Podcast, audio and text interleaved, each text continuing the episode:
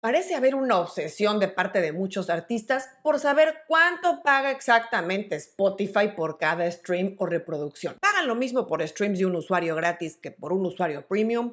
Pagan lo mismo en todos los países. ¿Es un número fijo o cambia? ¿Cómo pagan cuando alguien escucha offline? Esas son algunas de las preguntas más frecuentes. Así es que hoy voy a tocar el tema con lo más reciente que pueda contarles al respecto. Soy Ana Luisa Patiño y estás en mi disquera donde vas a encontrar los mejores tips de marketing musical, distribución y cómo operar tu proyecto musical de forma independiente.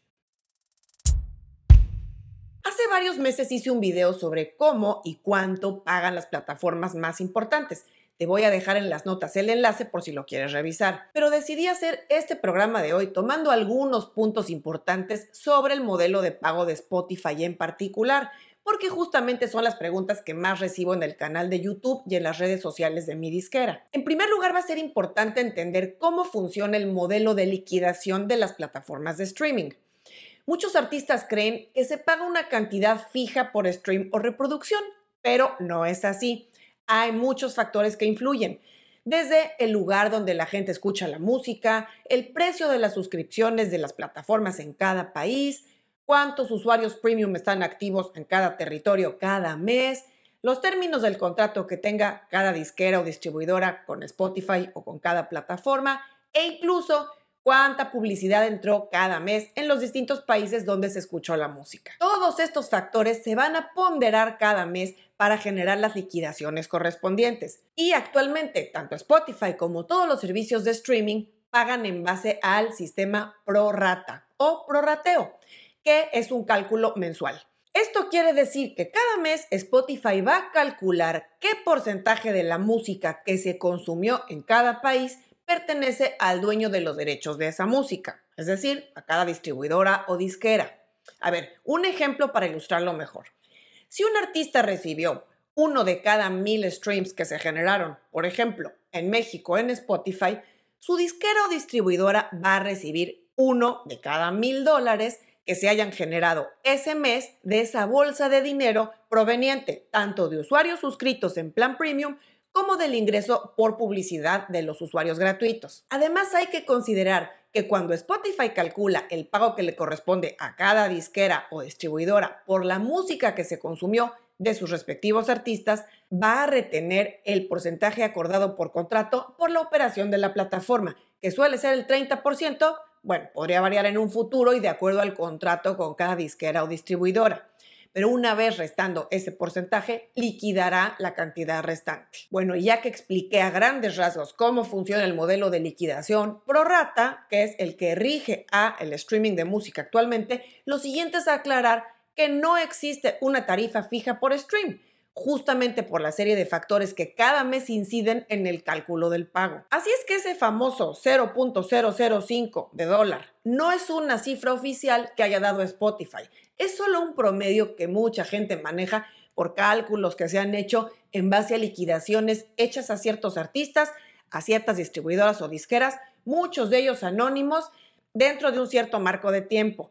Así es que solo tómalo como una referencia. De ningún modo puedes considerarlo como algo seguro. Los cálculos más recientes publicados por diversas fuentes coinciden que el promedio del pago por stream suele oscilar entre el 0.003 y 0.007 de dólar con un promedio de 0.004, es decir, 4 dólares por cada mil streams aunque ese número hay que tomarlo con pinzas porque es solo una referencia, como dije, porque es un hecho que no ganan lo mismo un artista cuya mayoría de oyentes están, por ejemplo, en Colombia, que otro artista con el mismo número de streams o reproducciones cuya mayoría de oyentes están en Suecia, por ejemplo. E incluso de mes a mes para el mismo artista con los mismos demográficos de consumo, la cifra puede variar de acuerdo a cuánto generó Spotify ese mes en ese territorio. Y ya que nos quedó claro que la cantidad a pagar por stream es una cifra que va a variar mes a mes, hay que tener en cuenta que ese monto no es la suma que le va a llegar íntegra a la bolsa al artista. De ese dinero que recibe, por ejemplo, tu distribuidora de parte de Spotify, todavía se va a deducir el porcentaje que te retienen como parte de tu contrato de distribución, que podría ser desde un 10, 20 o hasta 30% en algunos casos. Aunque hay algunas distribuidoras que pagan el 100% de regalías al artista, ya que cobran de antemano cuotas por el álbum, sencillo o anualidades por tener tu música disponible. El caso es que el dinero pasa por varios filtros antes de llegar a la bolsa del artista. Por eso no es raro que un artista en Latinoamérica reciba un promedio de 0.002 dólares, es decir, 2 dólares por cada mil reproducciones o streams en Spotify. Ya que expliqué todo lo anterior, también te quedará claro por qué es muy importante trabajar con una buena distribuidora.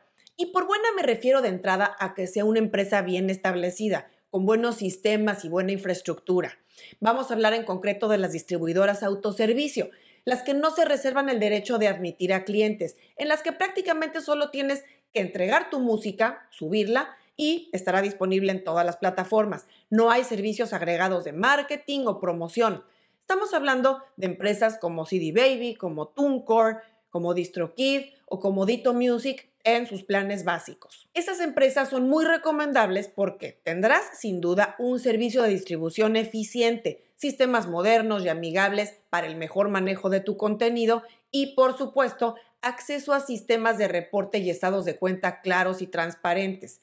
Además, son empresas que tienen relación directa con Spotify y demás plataformas y el pago va a ir directamente de Spotify a tu distribuidora y luego a ti, sin pasar por otros intermediarios como suele pasar con distribuidoras más pequeñas que tercerizan el servicio. ¿De qué debes tener cuidado entonces? Pues precisamente de eso, de distribuidoras o agregadores pequeños que funcionan básicamente como brokers. Digamos que son intermediarios en el proceso de distribución. Ellos van a tomar tu música y se la van a entregar a su vez a otra distribuidora grande, como CD Baby o The Orchard, etc. Con lo cual, el dinero que al final llega a tu bolsa va a pasar por un filtro adicional ya que ellos pues van a cobrar otro porcentaje. Para cerrar, quiero enfatizar que ya que asumimos que el pago promedio por stream o reproducción por parte de Spotify es bien bajito y que básicamente apostamos por el volumen de reproducciones que nos pueda dar la plataforma, resulta importante también dedicar esfuerzos a promocionar tu música y fortalecer tu presencia en otras plataformas. Los artistas suelen ignorar que las demás plataformas pagan bastante más que Spotify en cuanto al promedio por stream. De entrada, por ejemplo, Apple Music, que paga prácticamente el doble. Claro, recuerda que en Apple Music no existen cuentas gratuitas, son solo usuarios de pago. Por eso, de entrada, el pago por stream en promedio es mucho mayor aunque claro, el volumen de usuarios es considerablemente más bajo. Así es que aunque Spotify suele llevarse siempre toda la atención y los esfuerzos, especialmente por parte de artistas nuevos e independientes, considera también empujar a la gente a tu contenido a otras plataformas como Apple Music, como Tidal, como Amazon Music, Deezer, etc. Especialmente a partir de una herramienta como un Smart Link o enlace inteligente, en el cual puedes llevar a la gente a elegir la plataforma de su preferencia para consumir la música. Espero que te haya quedado claro el tema de hoy y bueno, pues que entiendas cómo es este asunto de el pago por stream en las plataformas de música. Nos vemos muy pronto.